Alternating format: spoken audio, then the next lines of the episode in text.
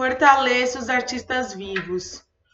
No podcast de hoje, na realidade, Diálogos da Zona Leste para o Mundo, eu trago uma artista excepcional, mulher preta, 21 anos, formada em artes visuais, que tem trabalhos incríveis. Ocupou a Red Bull Station, ganhou vários fomentos, por exemplo, o Vai, e que continua ganhando vários outros prêmios e notoriedade dentro da própria quebrada e fora dela. Quando falamos sobre Liana Azura, estamos falando sobre o trabalho de protagonismo preto, mulherismo africano, ancestralidade, design, cinema, fotografia e pintura. E além disso, ela é uma das organizadoras do coletivo Morfose, que é um coletivo de audiovisual do extremo leste de São Paulo, que em 2019 teve o prazer de ser fomentado pela iniciativa Vai e que teve a oportunidade de desenvolver o curta-metragem Síntese, que sai esse ano, de 2020. Como falamos no começo do podcast, por favor, valorize os artistas vivos e apoie iniciativas independentes. Nazura fala que somos a continuação do que passou e o fruto que gera o futuro. O curta-metragem Síntese une pessoas que mudam o dia todos os dias, um pouco do mundo também. Somos o que a arte precisa e nos doamos a ela, como um todo, como você, como agora. Querido leitor, se permita sentir sua sensibilidade e pode ter certeza que ninguém nunca, jamais esquecerá de quem nós somos. Então, essa é a ideia da síntese. Eu quero que todo mundo dê uma olhada, apoie, comente e compartilhe. E bora começar a entrevista. É, eu gostaria de saber de onde veio a ideia do seu nome artístico. Então, quando eu estava fazendo ETEC, a gente teve que escolher um nome para criar uma identidade visual, né? Uhum. E aí, uhum. desde então, eu queria que fosse algo relacionado a, tipo, minha produção artística. Eu aproveitei a oportunidade do trabalho também para pensar nessas questões, sabe? Uhum. Como eu ia apresentando o trabalho, como eu ia me apresentar. A Elia vem de Natália, porque eu tinha um professor que me chamava de Natalia. Aí eu falei assim, ah, vou usar o Lia porque é bonito. E na Azura é Achante, é um nome Achante. Nossa, é uma etnia africana que significa, tipo, o dianteiro, é quem tá à frente, sabe? Uhum. Então, tipo, Lia Nazura. E aí eu, eu gostei do Nazura porque eu falo que quando, quando eu tô produzindo, tipo, a Natália, ela dá lugar a um outro ser, sabe? Uhum. É tipo, é um ser que se coloca à minha frente, não à frente das outras pessoas, sabe? É, eu gostaria de saber o que te motivou a escolher a área de artes como formação. E se sempre foi a sua primeira opção de curso? Geralmente, quando a gente quer fazer artes, a gente tem uma relutância muito grande por conta desse estereótipo de mercado, né? De achar que, tipo, o mercado de trabalho é muito escasso e a gente não vai ter muita oportunidade de, de trampo mesmo. Só que, tipo, eu não me via fazendo outra coisa, sabe? Eu já prestei para outras coisas, tipo, já prestei para marketing, acabei não passando. Aí foi quando eu fiz comunicação visual e eu vi que, meus, que as áreas que eu mais me identificava no curso eram as áreas que estavam mais ligadas a artes do que a design, tá ligado? Uhum. Aí eu fui ver onde meus professores estudavam. Aí eu vi que eles fizeram que, eles eram formados em artes é, na, na Cruzeiro do Sul. Aí eu fui pesquisar sobre, sobre a universidade e tal. Aí foi quando eu decidi fazer, que eu falei, velho, não me imagino fazendo outra coisa, não tem como eu fazer outra coisa, se eu tiver, tipo, querendo ingressar em outra área, eu vou estar, tipo, mentindo pra mim, aí foi quando eu fui e resolvi fazer isso, sabe, investir nisso. Uhum. E como foi o seu processo acadêmico na Cruzeiro do Sul? Foi bem complexo. Tipo, é bem dual, né? Porque é difícil, foi difícil para entrar, porque eu era bolsista, né? Eu era uhum. bolsista do, do ProUni. E aí saí de uma, de uma escola pública, sem subsídio nenhum, tipo, todo o processo de estudo eu fiz sozinha. E quando eu entrei na faculdade, tipo, rolou aquele, aquele impacto de um déficit muito grande de não uhum. saber muitas coisas que eram conversadas porque eu não tinha tido contato, né? Mas Sim. eu sempre me virei muito, muito sócio. E aí a treta da, do mundo acadêmico é que eles não estão preparados para questões raciais, sabe? Uhum. E eu não falo nem de forma de, de resistência só, mas eu falo de temática mesmo, sabe? Sim. Os professores às vezes não sabem o que você está falando. É, a sua pesquisa ela é invalidada pelo fato dela abordar tipo uma questão que, que eles não entendem. E aí, tipo, no meu PEC, que é meu, foi meu trabalho final, né? Eu fiz sobre filosofia africana no, no processo de criação. E a minha professora chegou em mim e perguntou se era tão válido ficar levantando uma bandeira, sabe? Uhum. E eu falei, mas tô levantando bandeira, eu tô estudando, tô fazendo uma pesquisa individual como todo mundo aqui, sabe? E uhum. a pesquisa era sobre minha família, era sobre a minha ancestralidade, etc. E aí eu tinha uma amiga que estava fazendo sobre a ancestralidade asiática, né, uma mulher amarela, e aí a pesquisa dela foi super elogiada pela mesma professora, sabe? Uhum. Eram, tipo, dois pontos de partida muito semelhantes, só tinham perspectivas diferentes, e a minha não é, a minha era levantar bandeira, sabe? Ela era uma boa pesquisa. E aí, hum. tipo, eu sinto que a academia ela não está preparada. E quando, tipo, a população preta ela entra na faculdade, ela vai perder muito tempo se desgastando, querendo que a faculdade engula ela. Tipo, é o que eu não, não recomendo, assim, sabe? Porque, tipo, universidade em si já é um processo muito, muito doloroso.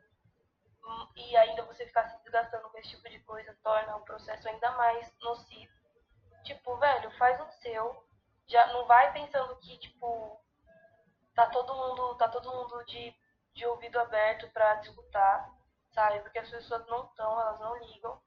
E aí, tipo, faz sua pesquisa, enriquece o seu trabalho. Sempre pense em você primeiro, sabe? Sim. Tipo, ver tudo que é melhor para você de lá e sai de lá de, de, tipo, tranquilo, assim, sabe? Uhum. Mas é um, é um processo bem chato, assim. Foi um processo bom. Consegui, tipo, me encontrar em bastante coisa. Mas eu também batia de frente com muita situação que eu sabia que eu só tava passando porque eu era negra, sabe? Se eu fosse branca, eu não, não teria passado. E com todas essas situações, como que você se enxerga atualmente? Nossa, eu me enxergo agora como artista já, sabe? Uhum. Eu acho que eu consegui romper essa barreira da autoestima que não, não permite a gente se ver desse jeito, né? Mas hoje eu me enxergo como artista assim, eu me enxergo como artista independente. Porque todos os processos que eu passei para alcançar o currículo cultural que eu tenho hoje foi, foi um processo bem individual, sabe? Eu nunca tive muito auxílio de, de pessoas, de profissionais e tal. Tudo que eu tive que fazer era, foi aprendendo sozinha. Uhum. E aí uhum. hoje eu me vejo como artista, como uma produtora de, de um conteúdo contemporâneo, sabe? Como, como, sei lá, eu me vejo como um, um nome nessa cena, sabe? Sim. Consigo me sentir localizada agora.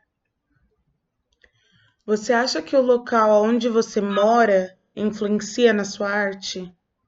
Que na verdade agora onde Não. você morava? É, na real, onde eu morava, né? Agora uhum. eu tô morando no, no carro. Então, Mas ambos, fala pra mim né? se aonde você morava influencia e depois me fala se agora também influencia você morar no carrão. Então, é, eu sempre eu sempre desenvolvi coisas que, que fizessem questionamentos sobre o conhecimento que as áreas periféricas de São Paulo têm, sabe? Uhum. Para que as pessoas entendessem que a academia não é detentora de todo conhecimento. E eu sempre uso o exemplo que, tipo, para um favelado aprender o conhecimento acadêmico é muito mais fácil do que um acadêmico aprender toda a vivência de um favelado e todo o conhecimento de um favelado, tá ligado? Uhum.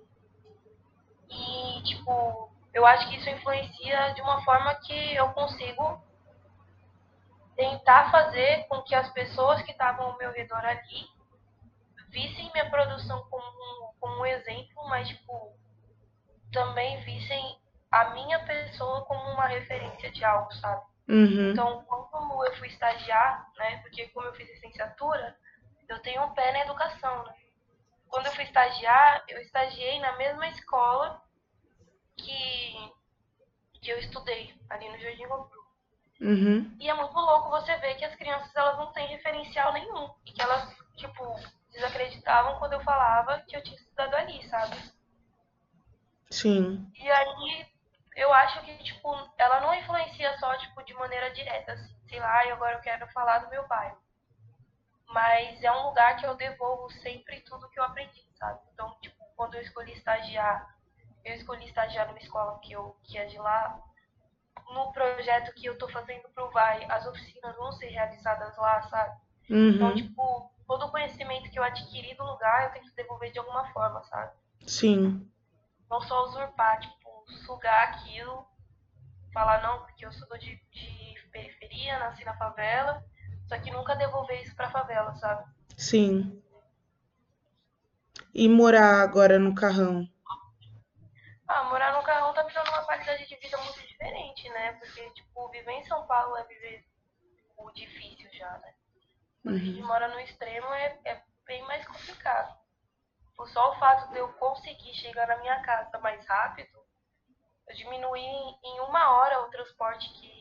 Em uma hora, uma hora e meia, o tempo que eu ficava no transporte. Então, Caramba. tipo, eu consigo me alimentar melhor, eu consigo, tipo, ter mais tempo para trabalhar, ter mais tempo para desenvolver minhas coisas, meu cansaço diminui mais. Então, tipo, melhora nessa questão, sabe? Mas não é um lugar que eu me sinto pertencente, assim, Uhum. sabe? Não é um lugar que eu olho e falo, ah, isso aqui eu vim, eu venho, eu sou daqui. Tipo, eu sei que eu não sou daqui, sabe? Que eu tô aqui. Sim. Mas eu acho que também é um processo de adaptação, porque faz pouquinho tempo que eu tô, tô morando aqui, faz só quatro meses. Nossa, pouquinho mesmo. E no seu bairro, alguns projetos artísticos, educacionais? E se tiver, qual que você participou? Lá no Rubru, Isso. Nossa, no Rubru tem alguns projetos que a escola mesmo desenvolve com os alunos, né? Uhum. de algumas temáticas artísticas, tem a fábrica de cultura, tem o CCA, tem o SASF. O que que é o CCA? O CCA é uma. é como se fosse uma ONG, Uhum. mas Cê- eu, eu não sei se ele é uma ONG, gente. É um centro de educação Uhum. que as crianças ficam, né? Sim. O SASF, ele é tipo uma, uma área de assistência social, né? Então, às Sim. vezes, ele fornece todas as oficinas que a gente vai fazer vão ser feitas no SASF. Uhum. E você já outra, participou de algum? Meu, eu participei de algumas palestras lá, Uhum. de psicologia e tal. É que eles são mais pra, tipo, orientação, sabe? Tipo, ah, eu Hum. preciso fazer meu ID jovem. Você vai lá, eles conversam, marcam pra você, Ah, entendi. Mas eu participava mais na escola mesmo. Quando eu estudava, eu participava dos projetos da escola. Tipo, tinha os projetos de Halloween, de, de épocas sazonais, assim, que eu acabava participando na parte de ilustração, sabe? Sim. É, na sua opinião, qual é a importância de um arte educador nas periferias de São Paulo? Nossa, a- o nosso sistema de educação é um sistema de educação que ele não, ele não visa o, o, o conhecimento, sabe? Uhum. Ele não visa a troca. Eu falo de professor para aluno e de aluno para professor. Ele coloca uma hierarquia que esse contato não acontece. Então, tipo, eu- os professores hoje eles chegam nas salas de aula desmotivados, o salário é ruim, a estrutura é ruim, os alunos chegam da mesma forma e aí a gente tipo cria um impasse muito grande, sabe? De eu não quero ensinar, não quero, não quero ensinar e eu também não quero aprender. Então a gente cria uma escola que é que tá falida, sabe? Uhum. principalmente nas escolas públicas. Então, quando a gente vai falar de arte educador na periferia, a gente tem que entender que ele não pode chegar lá falando que a arte é um negócio extremamente elitizado, sabe? Sim. Pra como quando as crianças olharem, elas se veem nunca fazendo isso, ele não pode banalizar a arte falando que é um negócio que qualquer pessoa faz, sabe? Entendi. Mas, tipo, trazer isso para um campo mais realístico e dar a possibilidade deles saberem que, tipo, qualquer um tem essa tem esse, essa capacidade de se desenvolver artista, sabe? Sim. E, tipo, a arte é uma matéria que vai te fazer discutir o seu sensível. É extremamente essencial que a gente, como ser humano, discuta a nossa subjetividade, sabe? A gente tem vários campos objetivos dentro da, dentro da, da escola, que tipo, são as matérias de português, as matérias de, de exatas, Uhum. mas a gente não tem, a gente tem esses campos subjetivos que são muito invalidados, que são tipo arte, filosofia. Sim. E aí, tipo, se a filosofia ela discute esse campo, esse campo dialético que é o interno e externo, a arte ela vai focar nesse interno, nessa subjetividade interna. Então, tipo, para que a gente entenda o outro, para que a gente entenda a sociedade, para que a gente se entenda, a arte é extremamente necessária, sabe? Uhum. E na periferia ela pode ser tipo uma oportunidade de salvar a vida de alguém, sabe? Quais são as suas influências para o desenvolvimento dos seus trabalhos? Nossa, que pergunta. Então, é que eu me baseio em muita coisa, sabe? Uhum. Tipo, eu curto muito, muito filosofia, Uhum. muita música. Então, tipo, eu tenho uns pilares que é filosofia, música e cinema. Então, tipo, são três, três campos de influência e um deles é minha linha de pesquisa, que é cinema. Uhum. Mas eu, eu não sei se eu tenho tanta ligação com artistas da, das artes visuais como eu tenho com os artistas da música, sabe? Uhum. Então, tipo, a Nina Simone, ela acaba se tornando, tipo, um dos pilares de criação pra mim. A Angela Davis também. Nélia Gonzalez, sabe? Carolina Maria de Jesus, que tá na parte da literatura. Sim. Então, tipo, eu tento buscar essas influências fora do campo do campo imagético, sabe? Sim. Porque eu acho que, tipo, antes da imagem chegar, a gente tem que, tem que se nutrir de conceitos, sabe? Para Uhum. que a nossa imagem seja fundamentada. Então, minhas influências estão muito mais em fundamentar conceitos do que em fundamentos diretamente imagéticos, sabe? Sim. E você já pensou em algum momento desistir de ser arte educadora? Nossa, diversas vezes. Diversas vezes. É que assim, né? Tipo, a gente tem que ver também que o arte educador, ele é um ser muito multidisciplinar, né? Ele não Uhum. necessariamente precisa estar só dentro da sala de aula. A arte educação, ela acontece em vários quesitos, principalmente na, na questão não formal de educação, né? que é o que Uhum. a gente chama que acontece fora das escolas. Então, tipo, mesmo que, que a minha, minha vontade, eu entrei na faculdade querendo ser professora, mas eu saí querendo ser artista, sabe? Sim. Mesmo que a minha vontade seja ser artista, eu tenho, eu tenho tipo, um quê de didática, sabe? Então, tipo, a minha arte, ela já se torna didática. As explicações que eu dou pra ela se tornam didáticas. As palestras que eu dou são muito didáticas, sabe? Eu tenho pesquisas que que estão sempre focadas nessa parte de, de arte educação. E aí, eu, quando eu comecei a fazer os vídeos falando de temáticas artísticas, eu vi muito disso, sabe? Que ali não era mais uma Natália artista. Era uma Natália arte educadora, sabe? Entendi. Todo um processo. É, no seu ensaio artístico fotográfico Conectividade, teve enfoque nas mulheres pretas. O que você queria transpassar? Meu, eu queria falar muito de, de sensibilidade, sabe? Uhum. Porque muitos ensaios que, que eu tava vendo, muitos ensaios, né? Não só na fotografia. Mas, tipo, a gente tem umas imagens de controle que falam sobre as mulheres negras, que estão sempre focados em alguns estereótipos, né? Que é a agressividade, ou a sexualidade, sabe? Sim. E aí, tipo, eu queria quebrar isso, eu queria fazer, tipo, um ensaio que falava da conexão dessas mulheres, sabe? Dessa conexão não verbal, dessa conexão espiritual, ancestral mesmo. E aí foi isso, assim. Conectividade é sobre isso. E aí teve vários corpos, várias histórias. Sim, sim. Que se ligaram muito bem na, no dia do, do ensaio. Foi um dia muito leve. Mas foi muito bom aquele dia, saudades. Foi para um trabalho da faculdade. Um trabalho de fotografia da faculdade. A gente tinha que fazer um ensaio com 10 fotos. E aí eram vários corpos, eram várias cores, sabe? Tipo, eram sei lá, tipo, é, foi muito doido, porque eram pessoas que às vezes que eu nem conhecia, que amigas chamaram pra trocar, sabe? E que a troca ocorreu. Isso. Eu vi que você fez um trabalho que é o lado oculto da arte urbana. Eu achei muito interessante. E uma das perguntas tem a ver com isso. Na sua opinião, quem determina o que é arte?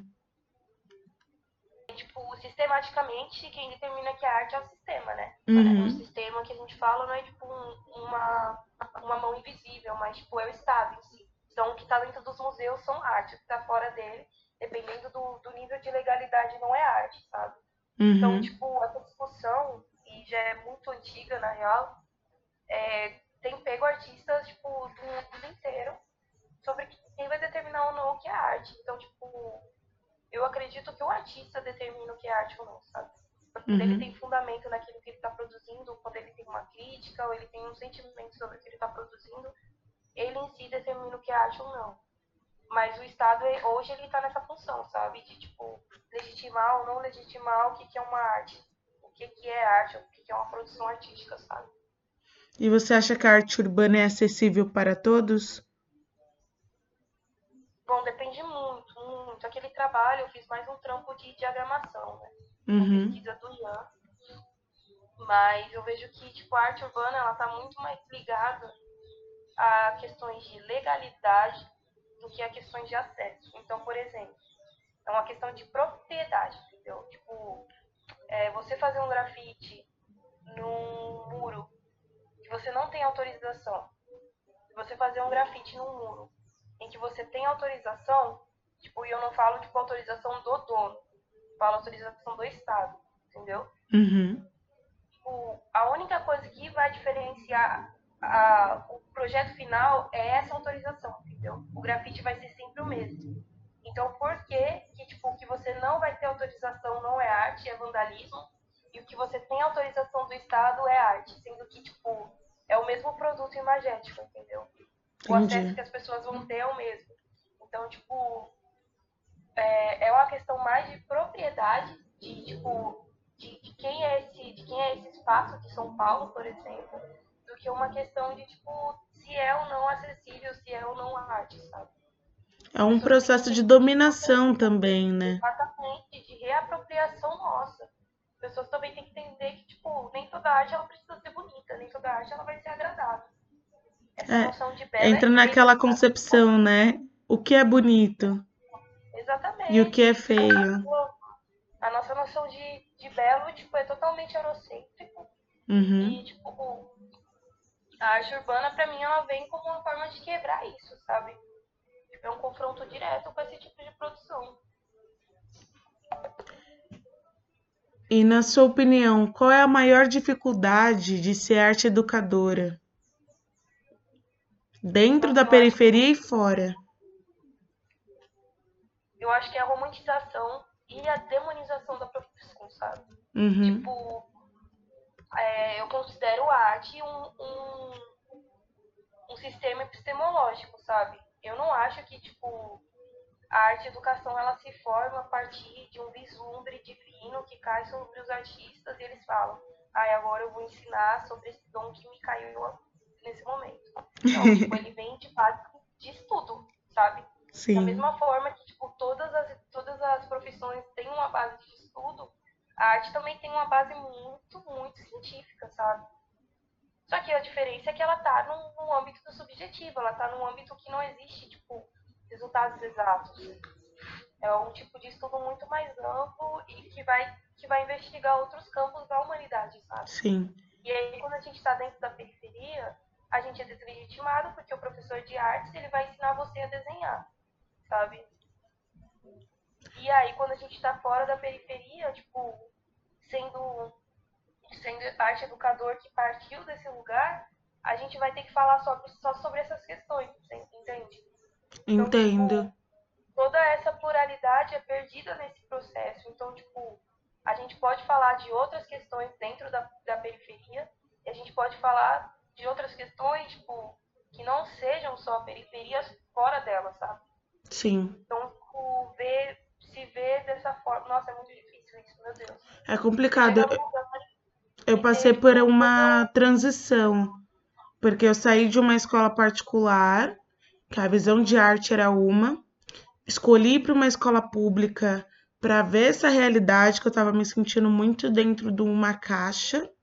E dentro da escola pública, eu tive duas professoras de artes com dois conceitos diferentes. Uma que realmente ensinava todo o processo de arte, era rígida, mostrava que a gente tinha, tinha que ter essa consciência básica, e uma outra que era assim: desenha um círculo, toma aí a, a nota. Sim. E eu percebi o quanto é escasso, porque muitos professores também, por conta do que você falou anteriormente, salário, desmotivação, acaba também reverberando isso. E acaba cedendo a isso, né? Exato. Falar é difícil. Difícil a gente chegar numa sala, tipo, preparar uma aula, preparar todo um conceito de aula, e aí você falar e, tipo, ninguém te ouvir, sabe? Uhum. Tipo, é frustrante, é muito frustrante. Eu acho que essa é a treta que mais, mais me dói, assim, na, na questão de educação, sabe? É bem chato. Bem chato isso. Você acha É, que também. tomar, você tomar essa atenção, sabe? Porque você tem que tomar essa atenção, você não tem que pedir. Você tem que tomar, tem que falar, olha, olha aqui pra mim, vocês estão aqui pra me ouvir. E tem que ter um posicionamento que, tipo, você às vezes nem quer ter, sabe? Você só quer chegar lá, dar sua aula e ir embora. E você acha que também a forma do nosso ensino, de ser um ensino, infelizmente, ainda padronizado, você acha que trava? Porque eu sei que tem alguns professores que têm um ensino construtivista, Uhum. que tem como ser modificado ao longo das aulas, mas eu acredito também que por conta, vamos pensar em um dia mesmo escolar, tanto de professores que só reproduzem o conceito de, ó, todo mundo olhando para frente, fileiras, copia e cola. O Foucault, ele fala disso, sistemas da, da escola são os mesmos sistemas de uma prisão, por exemplo. Uhum, sabe? Então, tipo, a pessoa não vê a escola como um instrumento de ensino, ela vê quase como, os alunos se veem quase presos a ela, sabe? Vem exato. como uma obrigação, e não é pra gente ver dessa forma. Então, tipo, a forma que o, que o sistema é construído, que o sistema escolar é construído, desde a estrutura arquitetônica das escolas até o ambiente das salas de aula, tipo, essa coisa de sentar em fileiras, de sair quando um sinal toca, sabe? Isso restringe muito, tipo, a, a energia da educação, sabe? A absorção da educação. Sim, Então, tipo, tem outros tipos de, de sistemas de ensino, existem outros tipos de, de ambientes de ensino, sabe? Que são que quebram esses sistemas escolares que a gente tem hoje, que poderiam ser muito bem, muito mais benéficos, mas tipo, não é de interesse do nosso estado melhorar isso. E aí acaba criando uma carga muito grande em cima dos, profe- dos professores, que é uma responsabilidade de ter que lidar com isso sem recurso e subsídio nenhum, sabe? Por isso que a gente vê, tipo, muito professor tá adoecendo, sabe? uhum, Muito professor tá doente, tipo, tem um, tinha uma professora quando eu fui estagiar que ela me contou que uma outra professora que me deu aula de ciência saiu da escola, tipo, pediu licença porque ela tava com depressão, tá ligado? E, tipo, eu, sei o quanto a escola influencia nesse sentimento, sabe? O quanto esse se sentir largada dentro da sua profissão, porque tem gente que tem essa paixão por ensinar, sabe? sim. E, e se vê machucado quando você não consegue exercer o que você nasceu para exercer. E entra, eu acho, em outra questão também, a forma como somos avaliados dentro do ensino. Sim, Então, tem muita gente, eu falo principalmente do processo de vestibular. nossa, o vestibular pra mim é um absurdo. Tipo, Eu- total absurdo. Uhum. De que, ó, vocês são máquinas, vocês precisam se validar por conta de uma nota. Né? Sim, tipo, a gente precisa de um sistema pra, tipo, limpar as pessoas que vão ou não vão entrar dentro do ensino superior, sabe? E aí, tipo, eu desenvolvi ansiedade na época dos vestibulares. Uhum. tipo, o meu ponto inicial, assim, porque eu fazia três, quatro provas por mês, sabe? Sim. E a pressão de, tipo, ser a primeira pessoa a entrar na faculdade da família, sabe? Tipo, de vir de uma escola pública onde eu tive que aprender tudo só, porque eu não tinha dinheiro para pagar um cursinho. Uhum. E aí é muito, muito foda isso, muito foda mesmo. Porque, tipo, é uma eliminatória meio higienista, né? Porque a gente sabe quem vai ficar e a gente já sabe quem vai, quem vai sair, sabe? Exato. Que aos poucos estão mudando, mas ainda é uma porcentagem muito pequena. Não, proporcionalmente é, tipo, ainda muito discrepante. Uhum. Por que nas suas pinturas e ilustrações sempre aparece um terceiro olho? A questão do terceiro olho, ela, ela faz parte, tipo, da minha, da minha poética e do meu conceito de produção. Então eu sempre tô, tô batendo na tecla de que a arte ela vai te fazer desenvolver uma sensibilidade a partir do, do princípio que você comece a enxergar o mundo com esse olhar sensível, sabe? Uhum. Então, tipo, a gente tem um, um, um, tipo de observação de mundo muito regrada. E a gente não olha para as coisas de verdade, sabe? O artista ele é um grande observador de mundo, ele é um grande absorver. Ai, como que é? Como que eu posso conjugar essa palavra?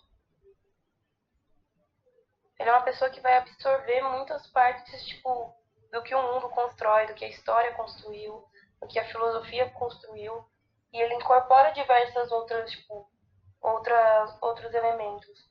Então, tipo, para ele conseguir ressignificar esses elementos, ele precisa olhar o mundo com essa, com essa visão de sensibilidade, sabe? Uhum. Então, tipo, o terceiro olho é esse olho do sensível, é esse olho do sentir, sabe? Uhum. É, tipo, por a gente ter muita influência as filosofias ocidentais, né, que partem de, de Egito, de Egito não, partindo da Grécia, a gente acabou colocando em caixinhas essas coisas de razão e emoção. E aí, tipo, é, tudo que parte da razão é, uma, é algo muito mais superior ao que parte da emoção, sabe? Então, tipo, a gente vê muito isso, por exemplo, no, quando a gente elenca as matérias da escola. Então, que tem, que tem objetivo racional é muito mais bem vista até dentro do mercado do que as que têm objetivo tipo emocional e subjetivo. Então, tipo, isso é uma visão totalmente eurocêntrica, totalmente tipo colonial. Quando na verdade tudo é um, sabe? Então, tipo, o terceiro olho ele fala que você pode enxergar e pensar com o que você sente, tá ligado? Uhum. Tipo, não só com o que você racionaliza. E quando você começou a pesquisar sobre africanidades nos quadrinhos?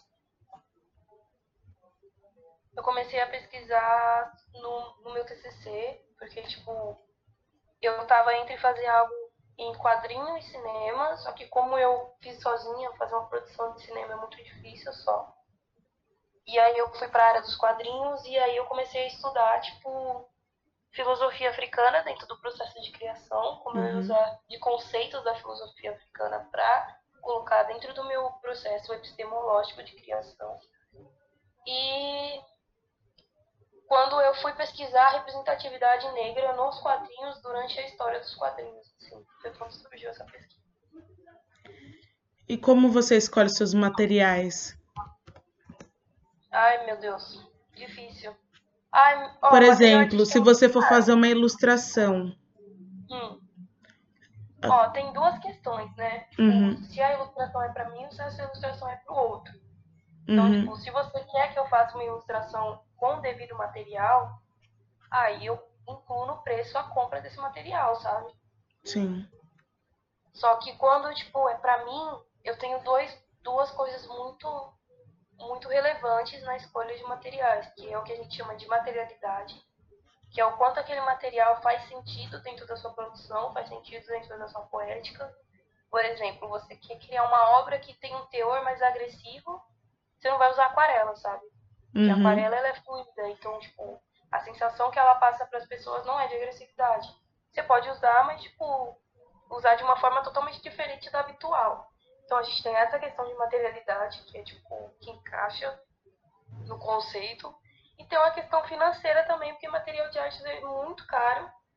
E aí, tipo, eu produzia muito com nanquim, porque é o material mais barato que se tem, tá ligado? Tipo, eu comecei a comprar agora algumas tintas, tipo, tinta óleo para pintar, porque eu comecei a trabalhar e ter, tipo, dinheiro para comprar isso. Porque antes eu não comprava porque eu não tinha dinheiro mesmo. Aí eu tinha que me, me resolver com, com o que tava, que tava lá. E outra observação é por que nas suas pinturas tem um forte destaque a coloração amarela? Nossa, tipo, eu acho que isso são coisas que eu não sei muito bem trazer de forma verbal, porque o amarelo ele só surgiu, sabe?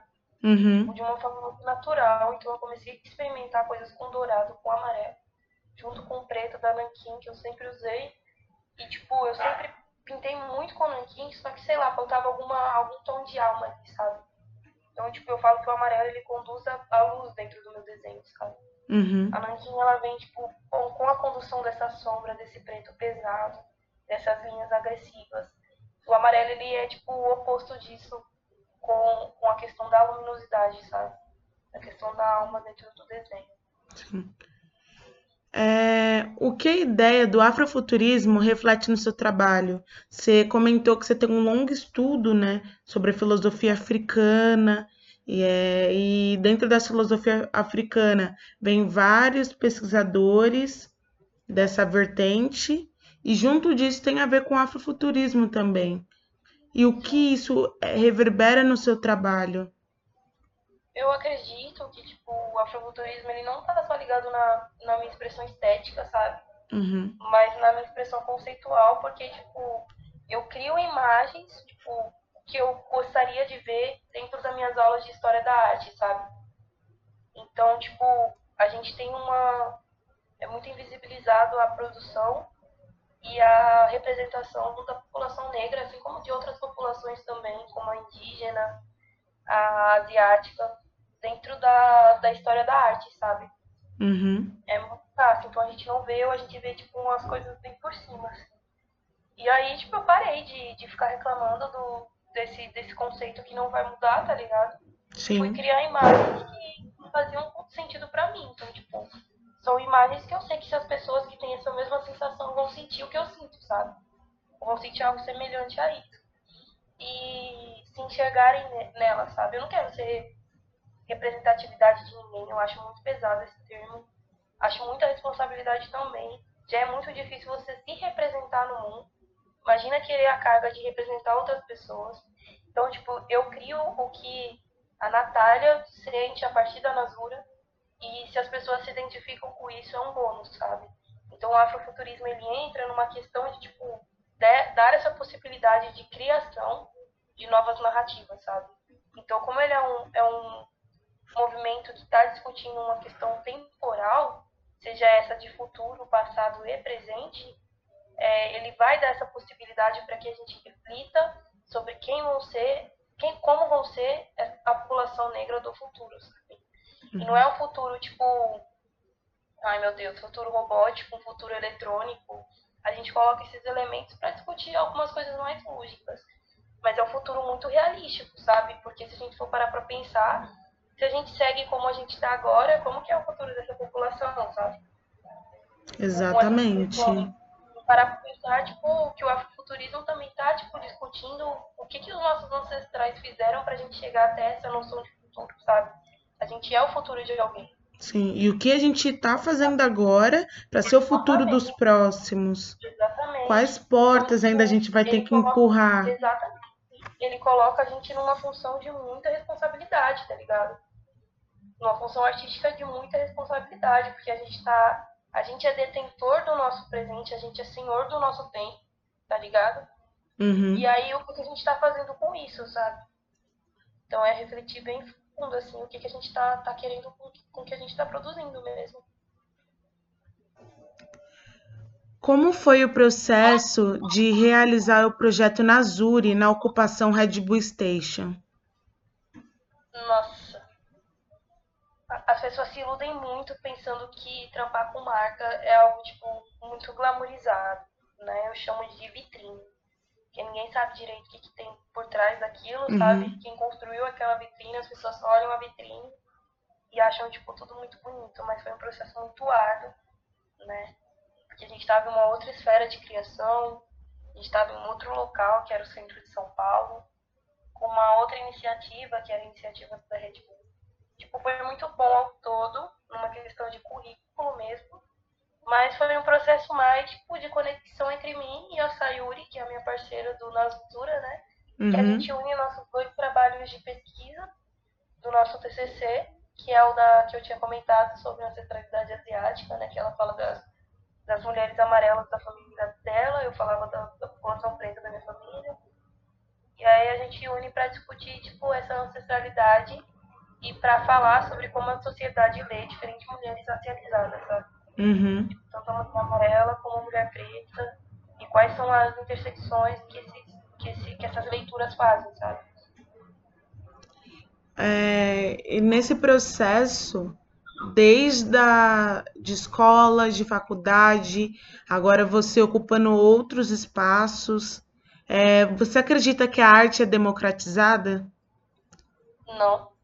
Não, porque a gente não tem um espaço democrático. A gente precisa de uma, uma pessoa que está no centro, ela pega um Uber tranquilamente e vai até um museu, sabe? Uhum. Uma pessoa que está no extremo de São Paulo hoje, ela precisa gastar 15 reais só para ir, tá ligado? Sem falar de alimentação, sem falar de, de tudo isso. E de, de ingresso e etc.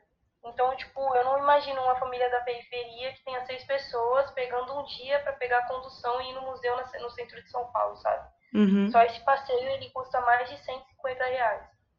Entende? Então, tipo, não que as artes estejam só no museu, mas a gente mora num espaço que não é democratizado, que o acesso a lugares não é democratizado. Então, a arte que chega na periferia é muito mais uma expressão de si própria do que uma expressão geral artística, uhum. sabe? Então, tipo, de que arte a gente está falando para ser democratizada, sabe? A gente tem que falar, tipo, da democratização do acesso a fazer arte. A periferia ainda não se sente pertencente a esse acesso para fazer arte, sabe? Que a gente se vê como um amor de trabalho, não como um amor criativo. E o que, que você acha que deveria ser feito como incentivo? Ah, derrubar o Estado. Queria. Não, mas falando sério assim, tipo, eu acho que a gente tem que romper com essas barreiras, sabe? Tornar acessível informações, tornar acessível referências artísticas, que vieram da periferia, que criam dentro das, das periferias, mas também dá acessos a outros âmbitos artísticos, sabe? Uhum. A âmbitos artísticos, artísticos eu não falo do que a gente aprende na academia, mas eu falo tipo de uma noção de, de arte africana, de uma noção de arte indígena, até mesmo dessa noção de arte que a gente aprende, sabe? Para que a gente tenha acesso ao pacote completo do que, que é arte, do que, que são essas expressões subjetivas, da onde em parte, por que, que é tão necessário criar para que a gente conviva numa sociedade muito melhor, sabe? E a partir, que, a partir do momento que o indivíduo ele entende a si ele consegue expressar muita inquietação dele no mundo a partir da arte, ele vai diminuir, por exemplo, tipo, a agressividade que ele usaria com outra pessoa, porque ele tem um escape de, de, de expressão daquilo, sabe? Muito da minha ansiedade, muito das minhas inquietações com o mundo, elas vão para, elas se tornam imagens né? Porque é o que eu nasci para fazer, assim, que eu sei fazer desde quando criança. É, mas se eu tivesse parado, eu não teria, tipo, como fazer isso, sabe? Então, por isso que eu não acredito que a gente nem nasce artista, a gente se desenvolve artista. E, e a arte, ela tem essa função essencial na minha vida, sabe? De, de, tipo, me colocar frente a mim, fazer com que eu discuta diversas questões que são tão minhas que eu não consigo nem verbalizar, entendeu? E a última pergunta é: o que as pessoas podem esperar do seu trabalho para quem não conhece? E também para quem conhece.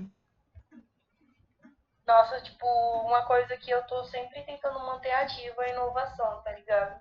Uhum. Então, tipo, as pessoas não podem esperar inércia de mim, sabe? Tipo, eu não vou ficar parado numa só temática.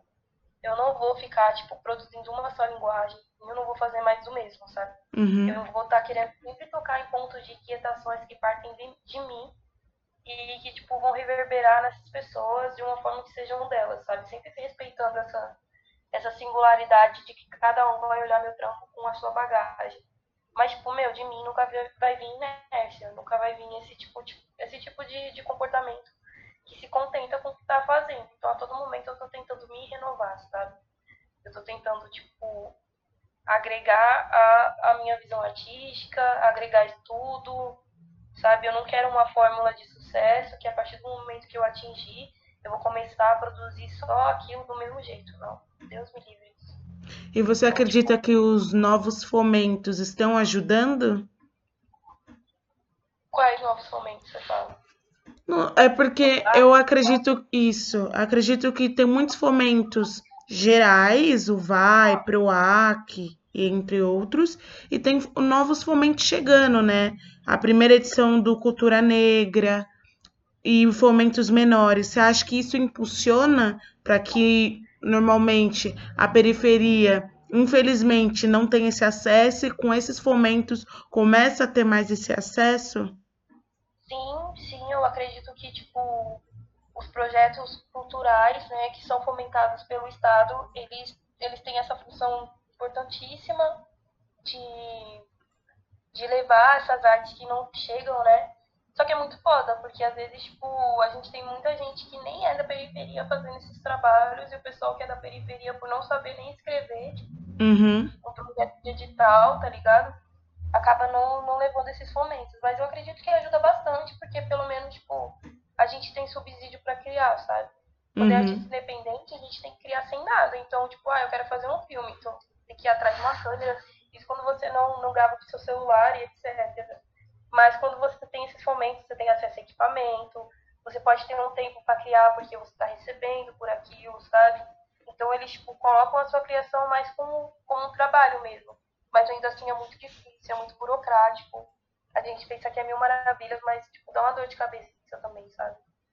A realidade é totalmente diferente. Totalmente, totalmente. É muita responsa, muita responsa levar tipo, arte para periferia. Você tem que saber o que você está falando, tem que saber o que você quer.